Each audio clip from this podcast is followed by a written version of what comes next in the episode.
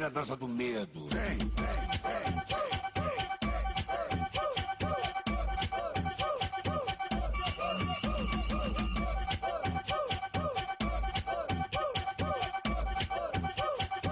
Vira a dança do medo. Vem, vem, vem, vem, vem. Medo. Eu tenho muito medo. Bom dia, boa tarde ou boa noite. Esse aqui é o TCast. Eu sou o Ben 10. Eu sou o Grunge. Eu dispenso a apresentação. Ai, gostoso. Misterioso. Um gato tema aí, Kaique. Bom, vamos lá, gente. O tema dessa semana, um tema leve, ou talvez não, porque quem tem cu tem medo. E esse é o nosso tema, medo. Eu tenho medo do Saci Pererê. Eu, eu tenho medo do lobisomem. Mas do vampiro nem quero saber.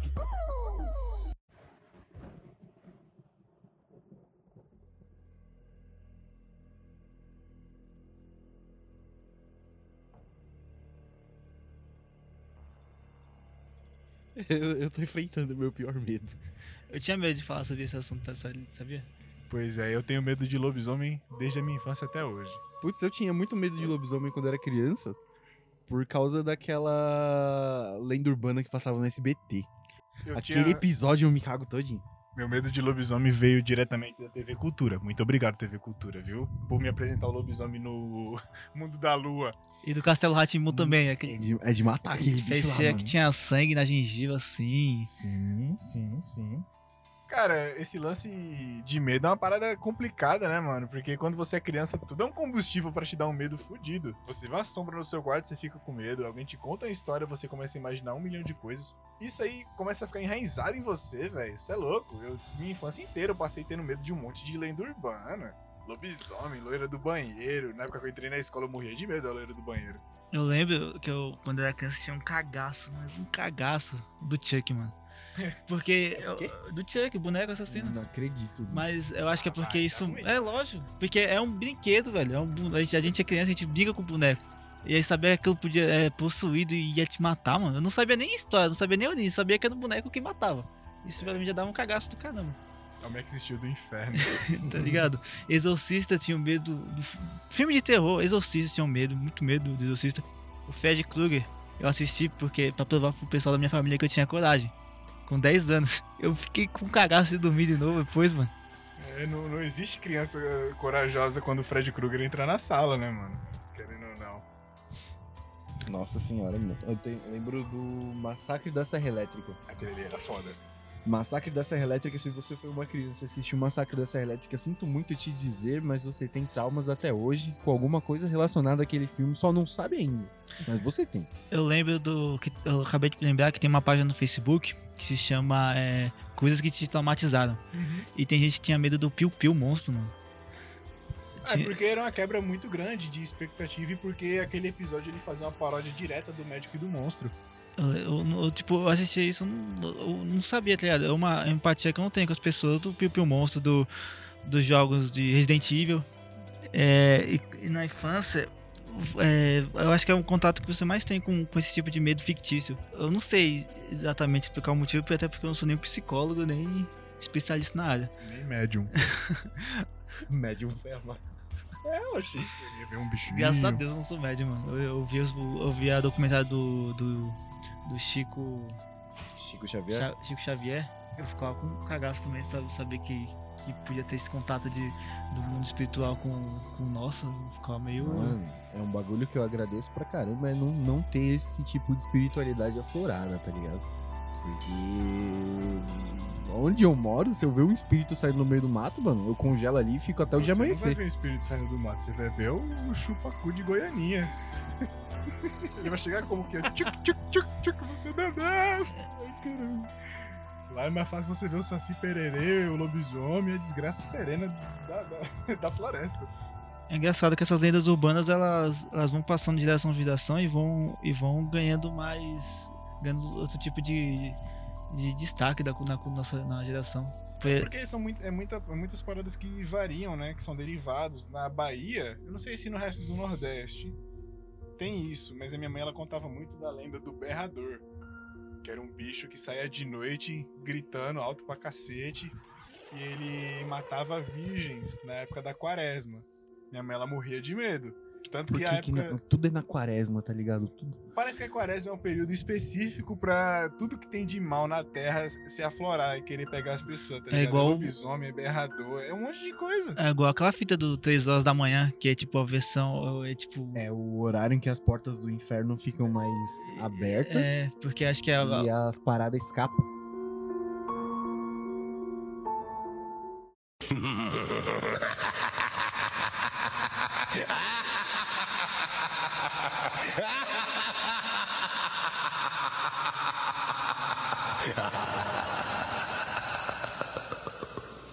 Mano, eu fico imaginando, por que, que a pessoa vai fazer um ritual pra ver o capeta, mano?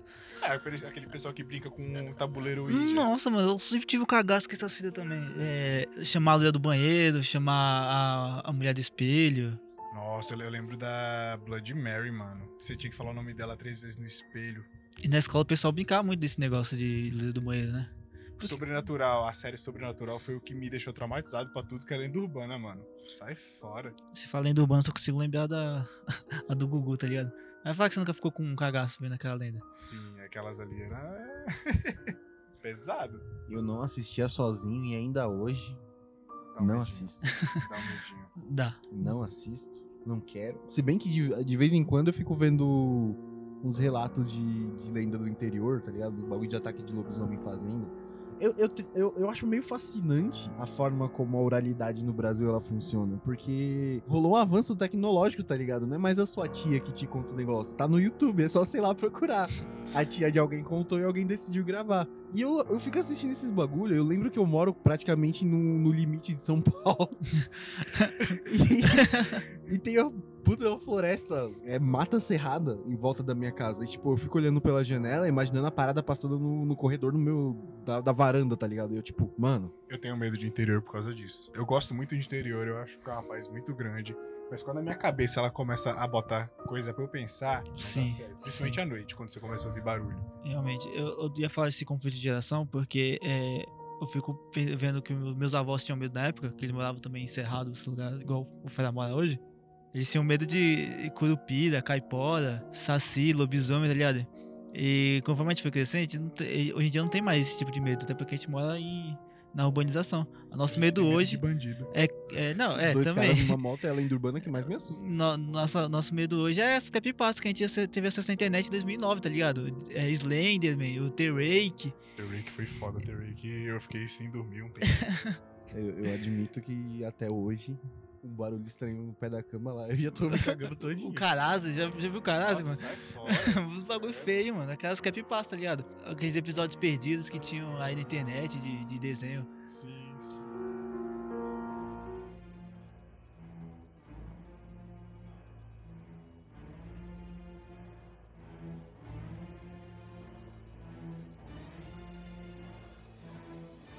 Sete Além. Vocês já ouviram Já, falar de já ouvi Sete falar, Além? já. Não, eu nunca. É. É tipo, é tipo um espaço perdido, uma dimensão não sei o que lá, que você pode entrar em qualquer momento. Você tá no busão olhando pro, pra janela e do nada você tá em Sete Além, tá ligado? Tipo um Silent Hill. Tipo um Silent Hill. Só que em Sete Além o tempo passa diferente. Você não sabe quanto tempo você vai ficar lá. Você vai.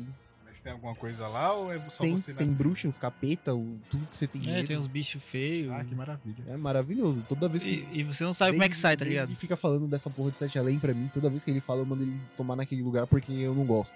Mas é foda, né, mano? Tipo, até hoje é muito fácil você ficar com medo pensando em certas paradas, tá ligado? Tipo, você, com, a- com toda a sua mente racional, você para e fala: Não, isso não existe, isso aqui é invenção, isso aqui é o que o pessoal das antigas usava pra justificar algum fenômeno que eles não sabiam explicar. Só que aí você começa a contar umas histórias e você fica como? Você tá sozinho em casa à noite, acordar de madrugada, você não quer olhar pro fundo da cama porque com medo de ter um corpo seco olhando pra você, mano. Eu, eu, até hoje eu tenho esse negócio de, tipo, ir no banheiro de madrugada não olhar pro espelho. Porque todo, acho que toda lenda tem um bagulho que você olha pro espelho, eu tô no filme de terror, sempre vai ter um bicho no espelho, né, quando eu você tenho, olhar. Eu tenho medo disso também. Eu não olho nem fico fudendo quando eu vou Eu também não olho pra janela. Nossa, já é foda. É, Eu não olho pra eu janela. evito também olhar pra janela. Eu tô andando em casa de madrugada, eu, eu tenho que ir na pia, eu vou olhando pro chão até chegar na pia. Faço o que eu tenho que fazer, depois eu volto pro meu quarto. Sabe um bagulho que até hoje eu fico meio cagado de fazer? Eu sair do meu quarto pra ir pra cozinha pegar alguma coisa, desligar a luz e voltar. É. Que aí eu começo a pensar que o capeta tá ali atrás de mim, só Ele tá ali e vai correr atrás de É, você. e você tem que correr também, você tem que ser mais rápido que ele. É, tá ligado? Você é louco. E você não olha pra trás nem fudendo, você nunca olha pra trás. Não. Porque se você olhar pra trás, é aí que o capeta ou ele tá atrás Caralho, de você. Só pra contextualizar, eu acabei de arrastar uma cadeira e o Binete ficou com medo. Ele não tava esperando Esses assuntos é tenso, mano. É foda mesmo, porque, tipo assim, eu, eu, eu- eu evito olhar pro canto da, da parede, porque vai que eu abro do nada dois olhos vermelhos ali, Oi, meu chapa. tá uma criança ali, tá ligado? O Carazi. Ah, mano, você é louco, não gosto de desafiar esses bagulho.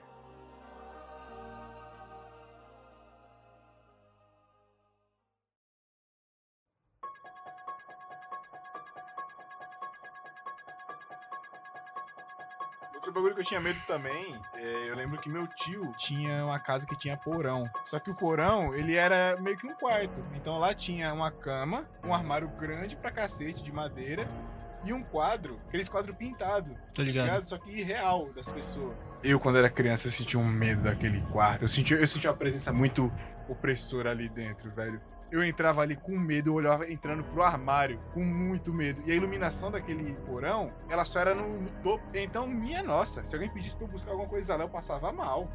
Eu dormi com a minha mãe naquele quarto, porque na época eu era pequeno. Pra eu pegar no sono, era, era um terror, porque eu ficava sempre assim, vai ser alguma coisa desse armário aqui. O capeta tá aí querendo me pegar. É, é sempre que eu. Não, é- não sei se só eu, mas quando você vai dormir numa casa de um. de alguém amigo, familiar, e você vai dormir num quarto sozinho, você fica meio cabelo, não fica? Tipo assim, no banheiro, tudo apagado, você fica, caramba. Depende. Acho que depende muito da casa. E do porque- local, é.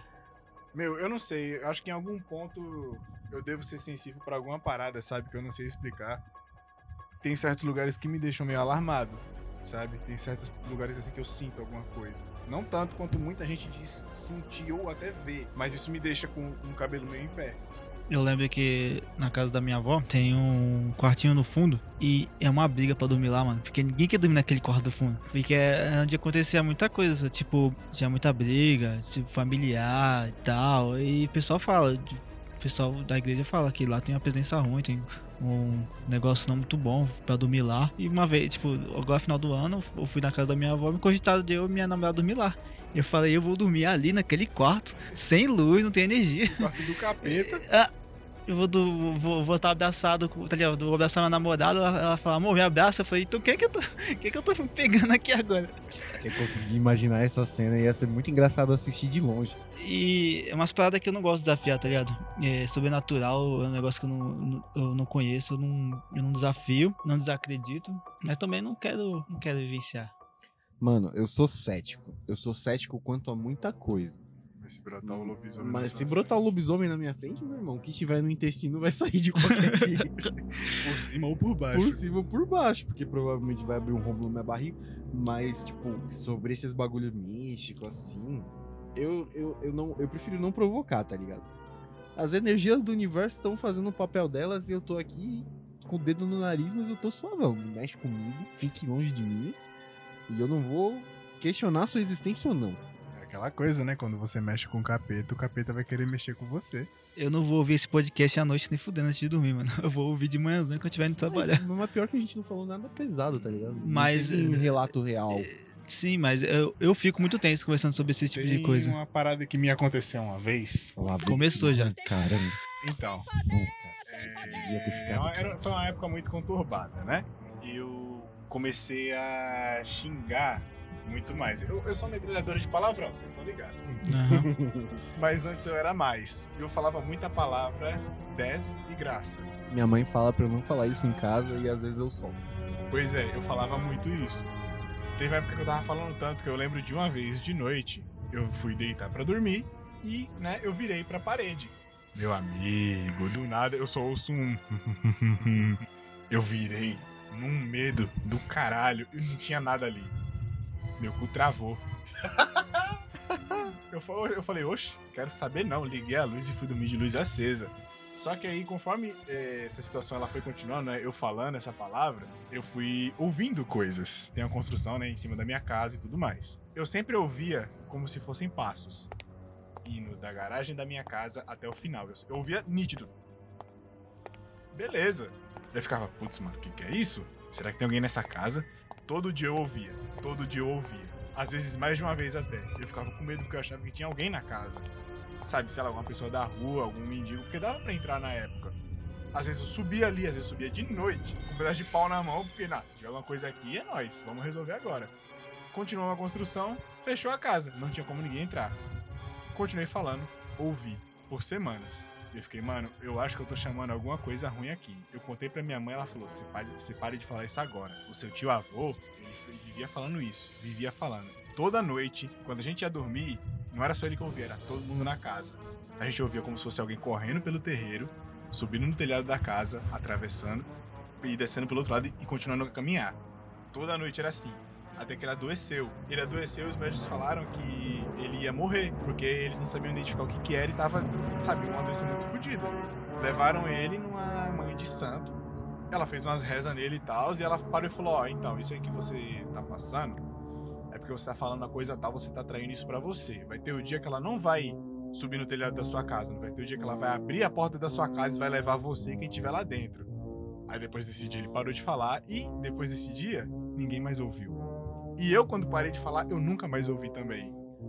Eu queria deixar um comentário que sempre que o Kaique conta essa história pra mim, eu fico numa tensão do caralho, mano. Eu fico com cagaço e eu só sou cagão. Sobrenatural. É como se eu estivesse ouvindo uma lenda do Gugu, tá ligado? Atualizada, 2021. O Fera tá catatônico aqui no sofá. Ele tá com- deitado, com na mão. travado. Tá fazendo sentido umas coisas na minha cabeça e eu acho que eu vou mandar um giro em minha casa. Acabei de quebrar o misticismo do Fera, gente. Acabou. Pera, conta o relato seu. Você não tem Então, nenhum? não é que. é, diretamente comigo, não. Até por isso eu acho que eu, eu não tenho um lado médium, uma coisa assim. Agora, com o pessoal perto de mim, meu irmão mais novo, mano, direto quando a gente era criança, ele via coisa. Uma vez a gente foi dormir na casa da minha prima pra passar o ano novo. Uhum. Tinha coisa de 8, 9 pessoas numa casa. E a casa onde ela morava não era bem um, um lugar que tinha um histórico muito, muito pacífico, assim, tá ligado? Tinha Certo. morrido gente e o caralho é quatro. E quando a gente foi dormir, é, parece que teve uma aparição. E meu irmão mais novo, ele acordou na hora que o bicho tava lá, tá ligado?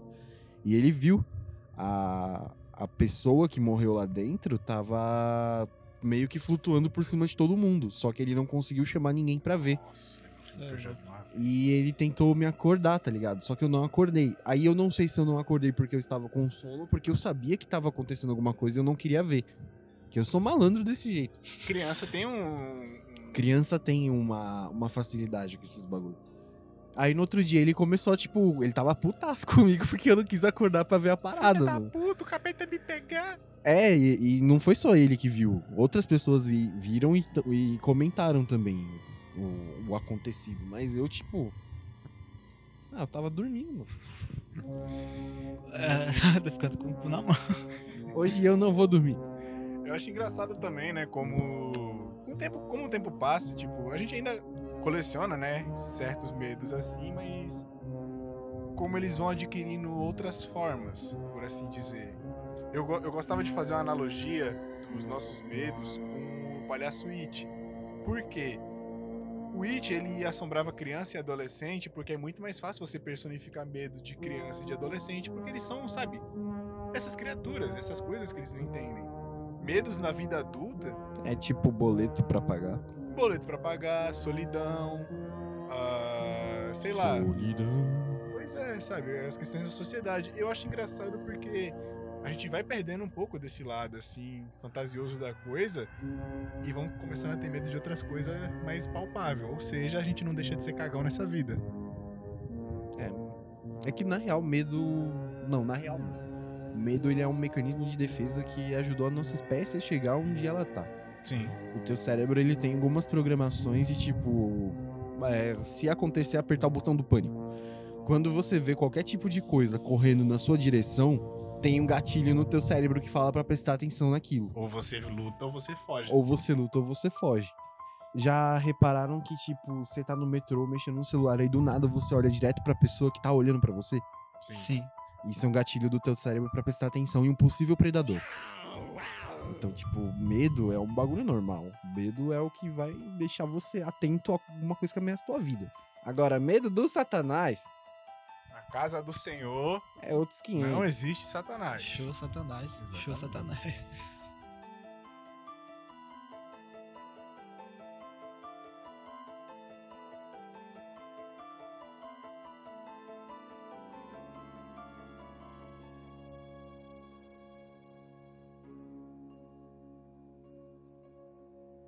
Pô, fiz essa comparação agora do é, medo fantasioso com, com o medo como eu posso falar? Real, realista. É, mental.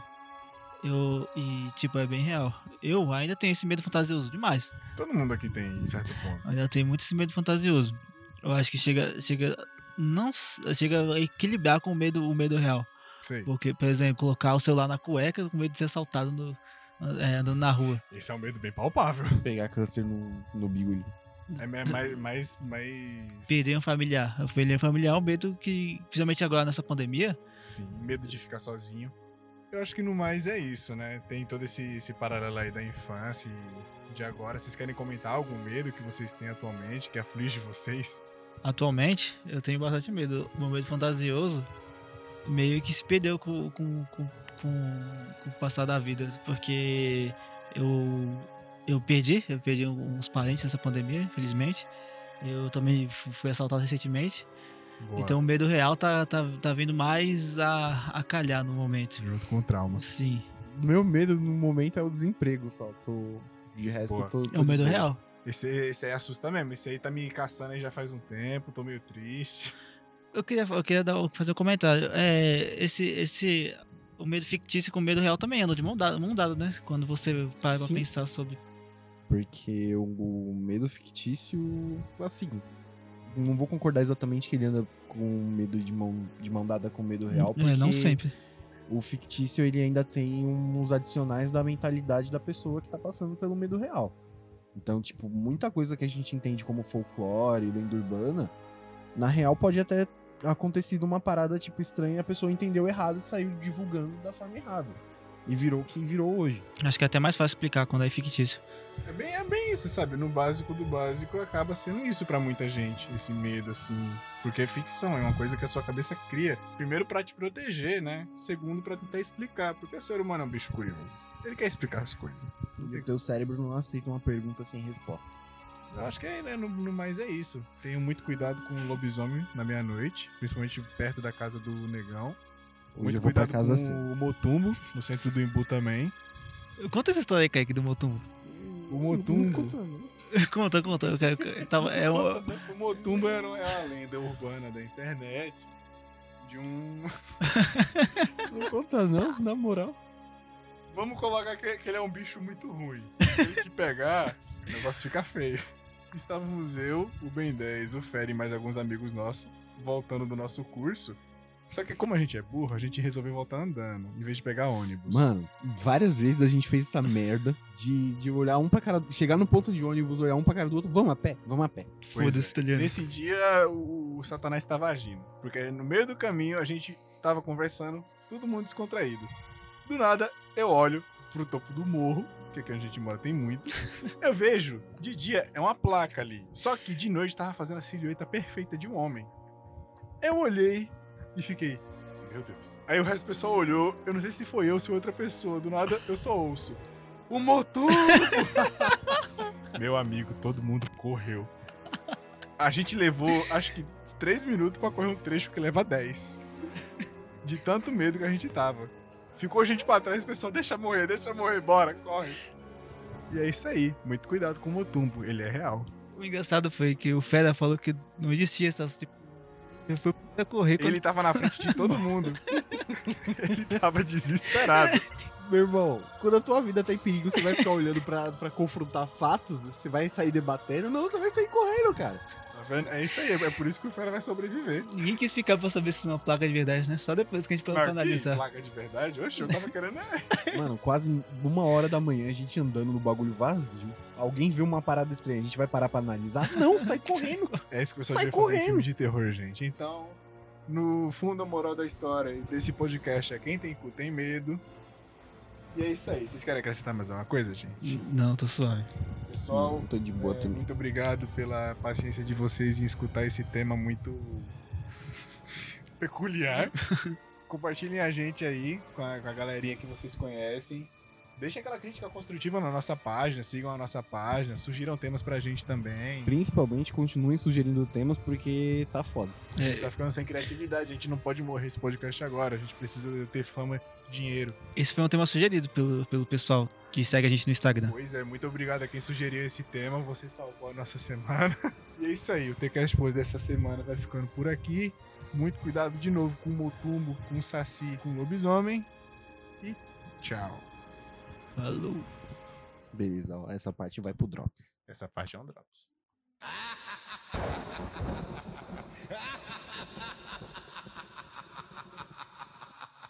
Ha